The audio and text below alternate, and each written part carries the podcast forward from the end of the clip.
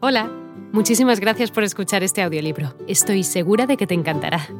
Me llamo Ana y a continuación podrás disfrutar de un previo del libro completo. Si te gusta lo que escuchas podrás descargártelo completamente gratis desde mi web, www.escúchalo.online. Un abrazo. Como era natural, después de oírla, aguardé impaciente que comenzara la ceremonia ansioso de asistir a un prodigio. Nada menos prodigioso, sin embargo, que el órgano de Santa Inés, ni nada más vulgar que los insulsos motetes con que nos regaló su organista aquella noche.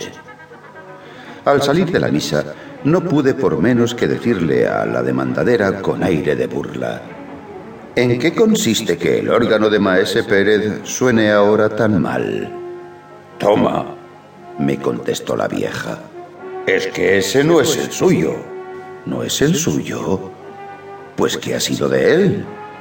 Se cayó a pedazos de puro viejo hace una porción de años. ¿Y el alma del organista? No ha vuelto a aparecer desde que colocaron el que ahora lo sustituye. Si a alguno de mis lectores se le ocurriese hacerme la misma pregunta después de leer esta historia, ya sabe por qué no se ha continuado el milagroso portento hasta nuestros días. ¿Veis ese de la capa roja y la pluma blanca en el fieltro que parece que trae sobre su justillo todo el oro de los galeones de Indias? Aquel que baja en este momento de su litera para dar la mano a esa otra señora que, después de dejar la suya, se adelanta hacia aquí, precedida de cuatro pajes con hachas? Pues ese es el marqués de Moscoso, galán de la duquesa viuda de Villapineda. Se dice que antes de poner los ojos sobre esta dama, había pedido en matrimonio a la hija de un opulento señor. Mas el padre de la doncella, de quien se murmura que es un poco avaro, pero calla. En hablando del ruin de Roma, cátale que aquí se asoma. ¿Veis aquel que viene por debajo del arco de San Felipe a pie, embozado con una capa oscura y precedido de un solo criado con una linterna? Ahora llega frente al retablo.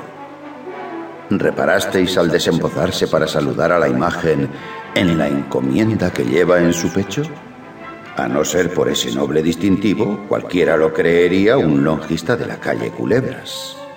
Pues ese es el padre en cuestión. Mirad cómo la gente del pueblo le abre paso y lo saluda. Toda Sevilla lo conoce por su colosal fortuna. Él solo tiene más ducados de oro en sus arcas que soldados mantiene nuestro señor el rey don Felipe. Y con sus galeones podría formar una escuadra suficiente a resistir la del gran turco. Mirad, Mirad ese grupo de señores graves. Esos son los caballeros 24. Hola, hola. También está aquí el flamencote, a quien se dice que no han echado ya el guante los señores de la Cruz Verde, merced a su influjo con los magnates de Madrid. Ese no viene a la iglesia más que a oír música. Hola de nuevo. No está mal para ser solo una pequeña muestra, ¿verdad? Si te ha llamado la atención, recuerda que encontrarás este audiolibro completo y gratis en www.escúchalo.online.